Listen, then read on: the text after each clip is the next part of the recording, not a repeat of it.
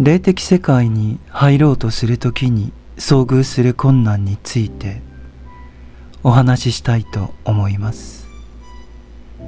まず具体的な例からお話しします。それはスウェーデンボルグという先見者についてです。スウェーデンボルグのような人物を軽んじてはいけないことはいつも強調されなければなりません。一方霊界にアクセスをするために何が必要なのかを本当に知りたい人にとってスウェーデンボルグのような原始者は霊界に入ったにもかかわらず人がいかにあらゆる種類の幻影にさらされるかを示す例となることでしょう。霊界は開かれていますがそこで幻想の世界から脱却できているわけではないのです。スウェーデンボルグは人生や世の中のことをよく知らずに軽い気持ちで原子の才能を発揮するような先見者ではないのです。彼は深遠な思想家であり重要な学者でありその時代の最も偉大な人物の一人であることは間違いないのです。スウェーデンボルグの学問的知識は当時の科学が提供したもの全てを網羅していました。つまり彼は霊界へのアクセスを許される前の時代にはすでに多くのことを成し遂げており彼の知識の総体を記録した膨大な数の原稿を編集するために現在では学者による委員会が必要なほどなのです。スウェーデンボルグが投資能力を身につけたのはすでに学問の世界で頂点に達していた時でありその時初めて霊的な世界にアクセスするようになったのです。彼が投資能力を身につけたのはその時でありそれまでは極めて真面目で良心的な科学的アプローチによって聖者的指揮者としての地位を確立していたのです。しかしスウェーデンボルグの投資能力をよく見てみると予知能力者がまだ究極の地に至っていない段階で停止することもあり得ることがわかるのです。この卓越した学者であり投資能力者であったスウェーデンボルグは霊界に入ることそしてそこから何を持ち帰ることができるかを語るとき極めて慎重であることがいかに必要なことであるかを明確に示しています。スウェーデンボルグは投資ができるようになる以前からその時代のあらゆる知識を吸収していたばかりではなく自ら多くの科学的発見をすることによってさらに知識を増やしていった優れた学者であることはいくら強調してもしすぎることはないのです。このことはすでによく知られていることですが彼の未発表の著作が活字になればさらに明らかになるに違いないのです。彼は先見者となる前にいくつかの第一級の科学的発見をしているのです。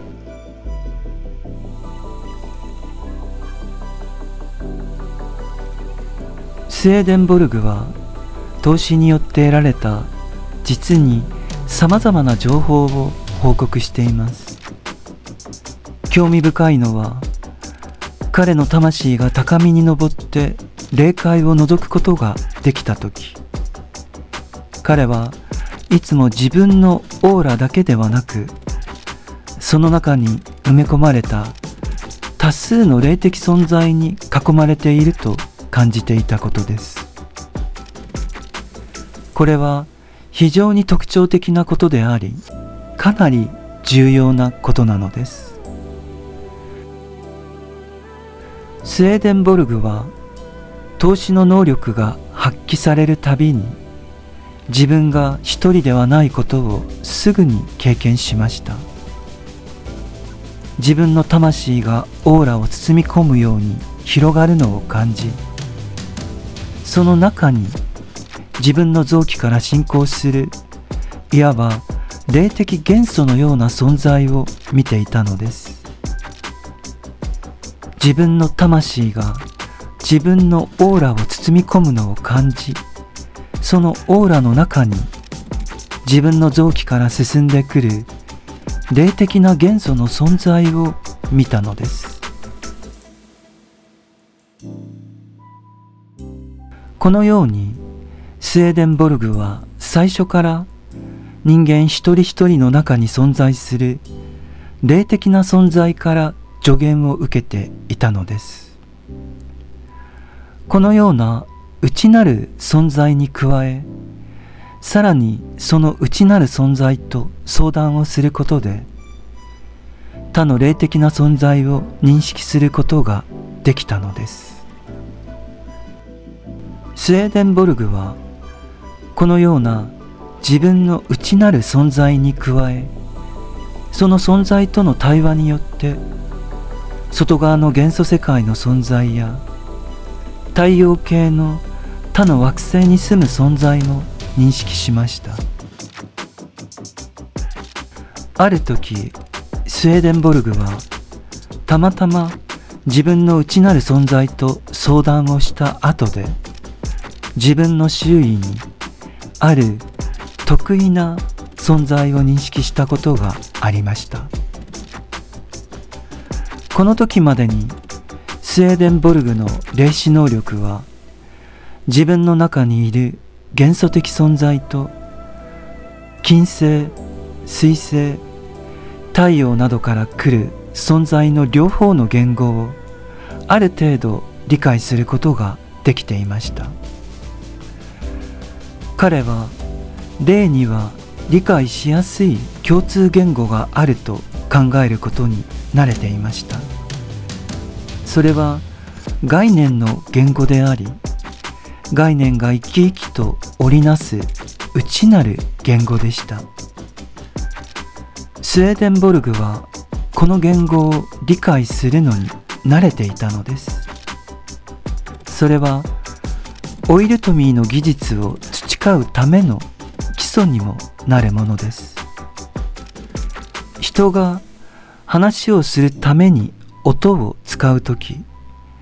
音量を響かせるために存在する力の複合体全体が咽頭とそれに隣接する器官に集中します。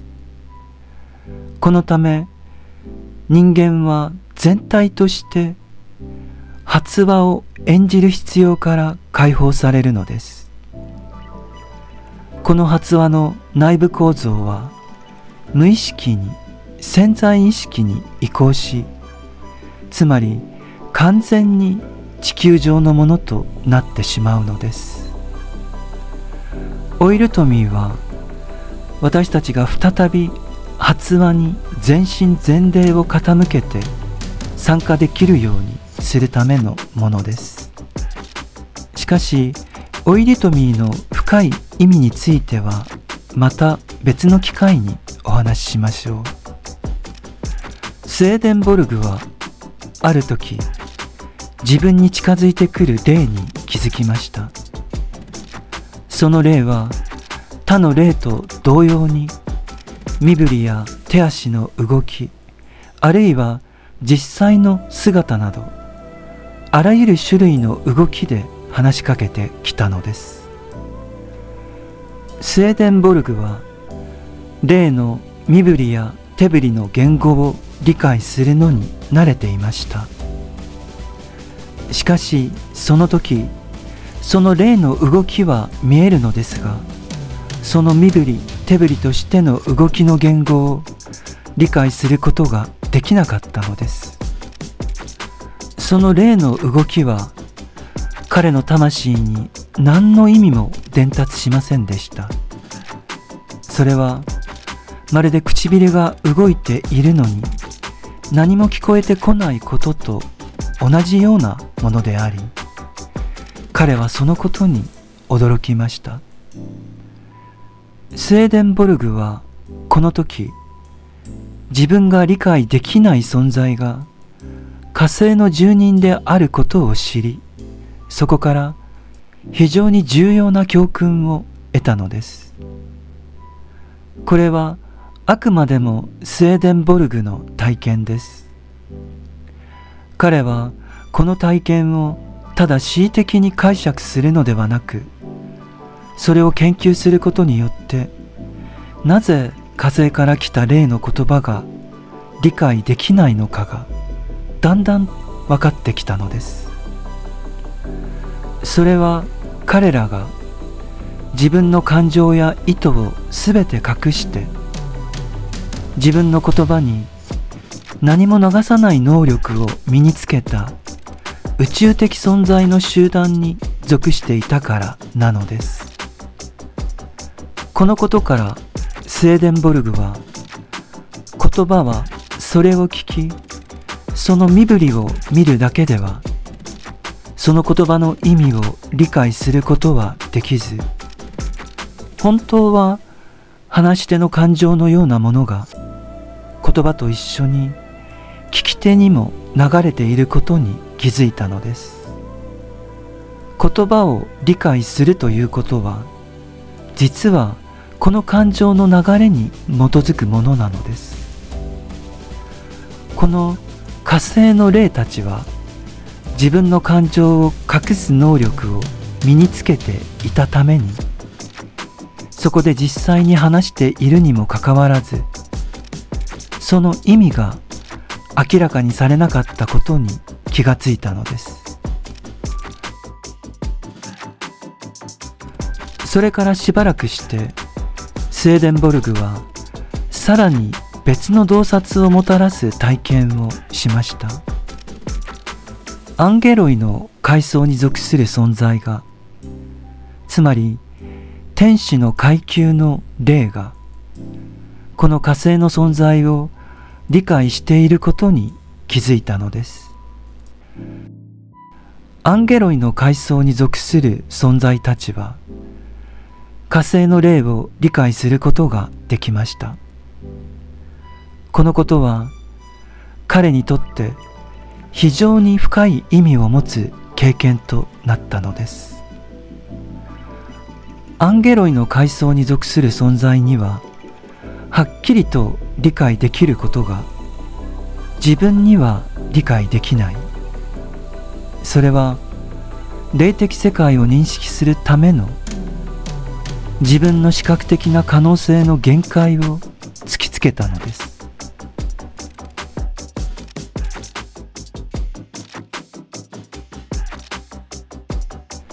スウェーデンボルグのこのような話は私たちを霊的世界のある種の謎に深く導くことができます。この関係を理解するためには本当の意味での霊視者に必要とされるいくつかのことを思い出す必要があります。本当の意味での霊視者にはこの肉体世界とは全く異なる。霊的世界との新たな関係の獲得が求められているのです。私たちは物理的な平面にある外部の存在や物体を自分の外側に存在するものとして認識しています。私たちは知覚の過程でこれらの対象と向き合いその何かを自分の中に取り込みます。私たちの自我はその対象について知りその心的イメージを作り出します。これは物理的な平面上にあるその対象の心的イメージを作りそれらを認識し物理的な平面上でそれを知っていると知覚できる任意の経験としての基礎となるものです。この基礎的な体験が霊的な世界へ行くとすぐに変わってしまうのです。それは別の基本的な経験つまり対象としての自分の経験に置き換えられるのです。私たちはもはや知覚するのではなく自分が知覚されていることつまり高次元の霊的存在に観察されていることを体験するのです。天使や大天使といった高次元の心霊その他の霊的存在に知覚され観察されるというこの体験は私たちと物理的世界との関係を完全に逆転させるものです。私たちは自分の存在が階層的な領域を包合するように拡大したこと。そして階層的な存在が私たちの中で働いていて私たちを見ていることを認識するようになるのです。私たちがかつて物理的な平面上のものを見ていたように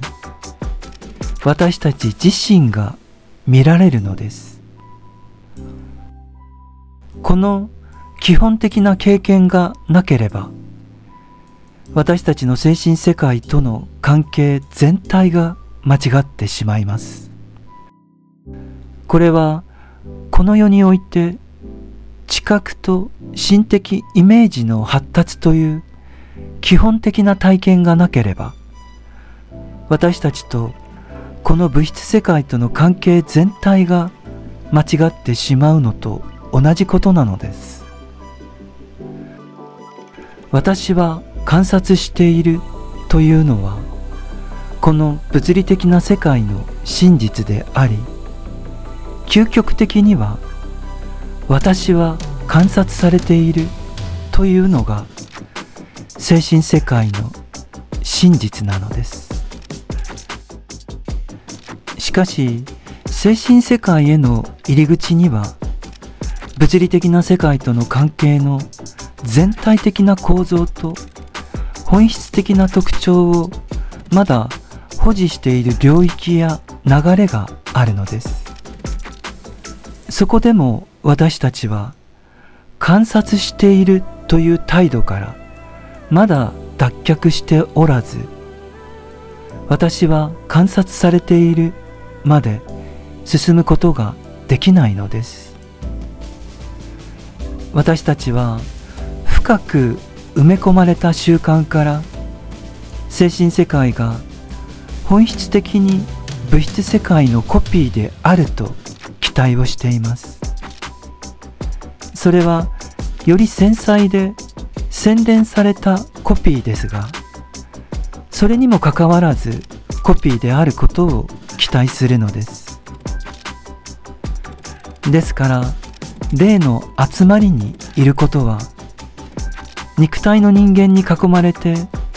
部屋の中に立っていることと同じことだと想像する人が少なからずいるのです。霊は肉体の平面にいる人と同じように集まっているが密度が少し低いので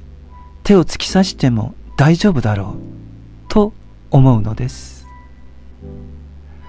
私たちはこの物理的な平面から霊的な世界へ行ってもまだ知覚の習慣を持ち込み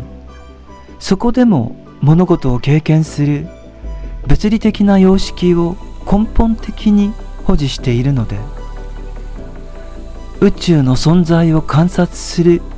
ことができるという幻想が残され彼らに観察されるという別の根本的な経験へと上昇することができないのです。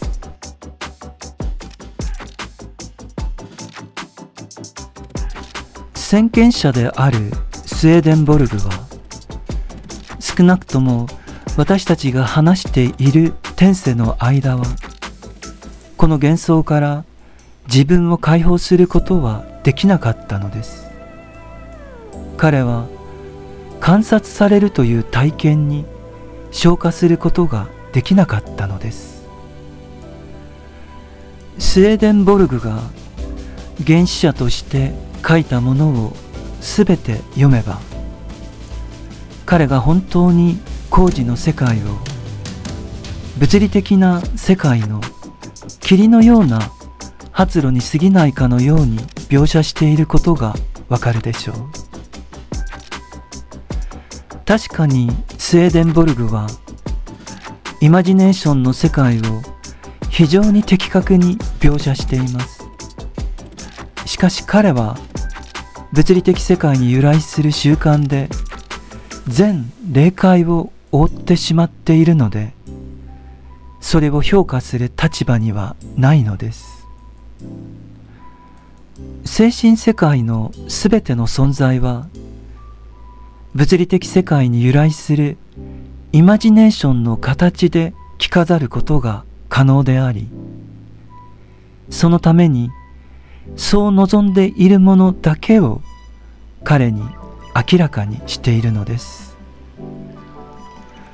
つまりスウェーデンボルグはこの世の物理的な経験から保持された習慣に強く感化されたイマジネーションをまとうことができる。その範囲の霊的世界しか見ていないのです。彼は確かに強大で重要な霊的存在を見ていますが常に彼ら自身のものではない装いで彼自身が彼らに貸した装いで見ているのです。そして霊たちが自分の中にあるものを隠すためにあらゆる努力をしている領域に入ると彼はもはやその存在を理解することはできないのです。その霊たちは彼にとっての謎のままです。このことがスウェーデンボルグの非常に良心的な記述の根底にあり彼の原神の世界がどのようなものであったかを理解するためにはそれを認識する必要があるのです。したがってもし私たちが本当に霊的な世界に入りたいと思うのであればより高い世界を見るときに自分自身から脱却することになれるために自分自身を周囲のものと同一化するようにしなければなりません。もし私たちがこれをすることになれれば次第に別の方法で物事を経験し始めるでしょう。これは自分の努力だけでできることではなく正しい道を歩むしかないのです。工事の霊的存在に感知されるという体験は霊的世界そのものの恩寵としてもたらされるものです。そして単に工事の存在が私たちを見るということではなく私たちが物理的平面上の物体と同じように工事の世界の存在にとっての知覚概念思考となるのです。もしスウェーデンボルグが上位階層の存在に知覚され思考されることになれることができたなら天使の階層の存在が火星の存在を理解できるように自分は火星の存在を理解できないという経験をすることはなかったでしょう。彼は自分の視点を適応することしかできず天使の知覚様式を利用することができなかったのです。しかしそれこそが私たちができるようにならなければならないことなのです。概念を持つだけでは不十分で概念にならなければなりません。考えるだけでは不十分で考えつまりより高い霊的存在の思考にならなければならないのです。自分の思考が自分との関係に立っているのと同じように霊的上位階層の存在との関係に立つことを学ばなければならないのです。スウェーデンボルグにはそれができなかったのです。もしそれができたとしても自分の中にとどまっている限り火星の存在たちを理解することはできないと分かっていたはずなのです。しかしもし彼が自分の外に出て天使の対象となりつまりは高次元の心霊の対象となりその思考思想となっていたとすれば拡大した事故として天使と火星の存在とその両方の領域を理解することができたはずなのです。そうすれば火星人の本質をアンゲロイと同じように理解することができたはずです。この段階に到達できなかったのは彼が自分の意識の範囲内にとどまりアンゲロイに自分を観察体験させることができなかったからです。もしそれができていたならアンゲロイが知っていたことを天使が知っていることを彼は知ることができたでしょう。私たちが心に留めておくべき重要なことは進化の現段階では人間は自分の感覚器官にアクセスできる世界についてしか知ることができないという体質にあるということです。この限界を超えようとするのであれば私たちの上にいる霊的存在の意識に自らを開き彼らが経験することを私たち自身の意識の内容としなければなりません。そのためには自分が霊的存在の聖歌体に含まれていることを体験することが重要なのです。スウェーデンボルグのような重要な人物の例は私たちが物理的平面で適応しているような意識から一歩抜け出す能力に身を浸すことなくそのまま霊的世界に登るのであればそれが幻想をもたらすことを示しているのです。それは私たちを幻の世界に遭遇させるのです。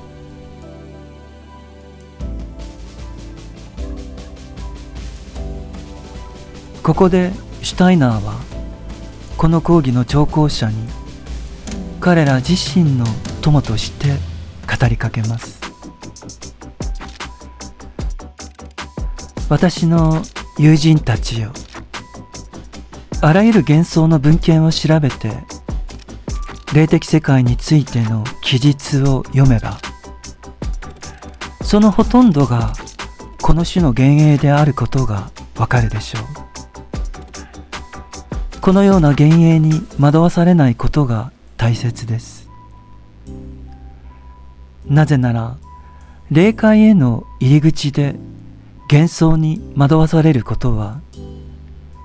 物理的な世界で幻想の餌食になることよりもはるかに悪いことだからです。私たちは人知学の文献を利用して人間としてどのように精神世界との関係を持つべきかを徐々に合理的に発見していく必要があります。そのために私たちには二重の機会が与えられています。第一にこの資料が入手可能であるという事実によって。第二にかなりの精神的努力なしには読めないという事実によってその機会を与えられています。私は自分の文章をもっと一般大衆に分かりやすくしたらどうかとよく言われるのですがいつもこのように考えてきたのです。というのもこういうものは大衆化するものではないからです。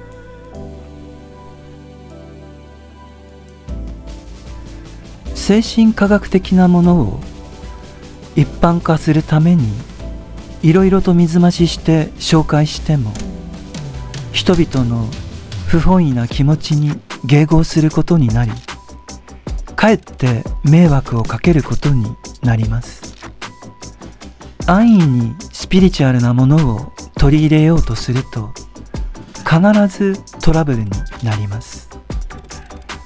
難解なものを理解しようとする努力は一種の内的訓練であり精神世界との関係を正しく形成することに寄与するのです。私たちの文学の本質的な部分少なくともそうでなければならないものは情報を取り込みながら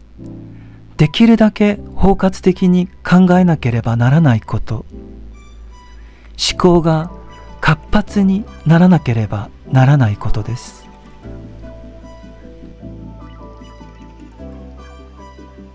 霊的世界にアクセスしようとする試みには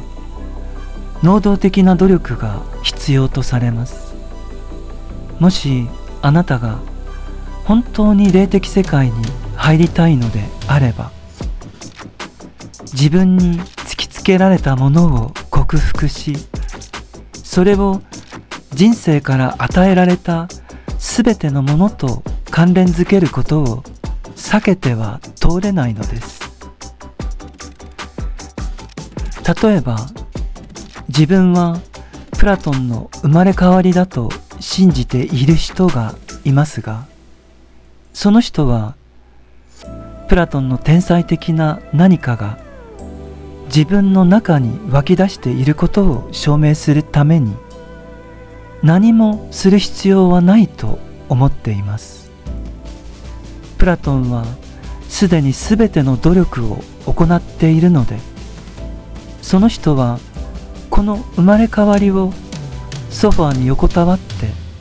神秘的な眠りの中で快適に過ごすことができるのです。もしあなたが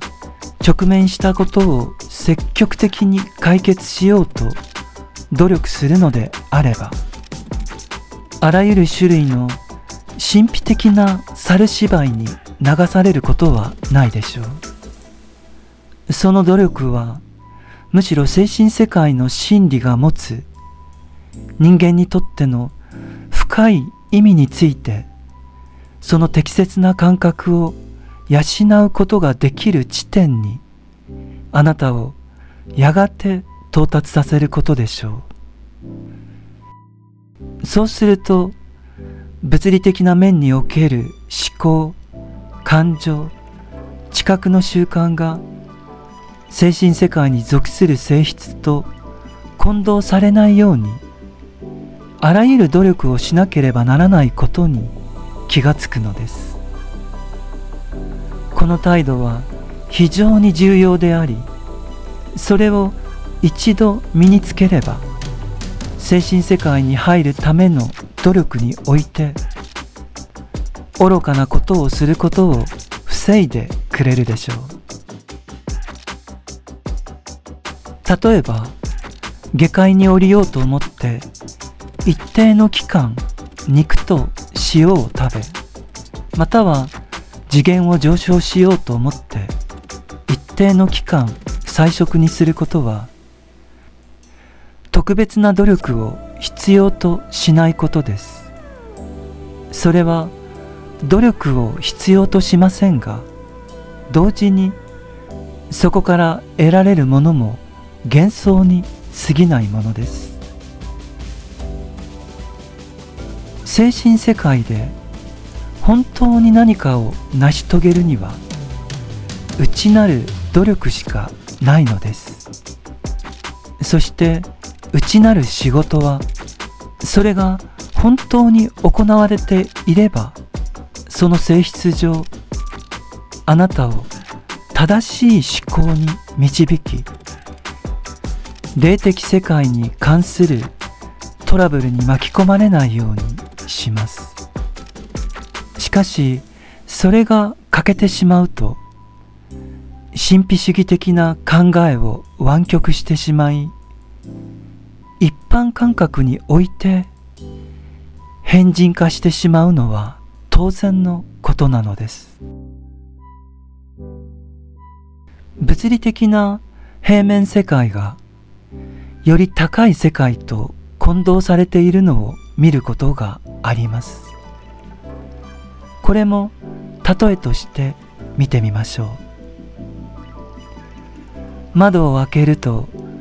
霊が入ってきて窓を閉めると霊を防げるという話があります。物理的な世界では閉じた窓を壊さない限り誰かがそこから入ることはできないでしょう。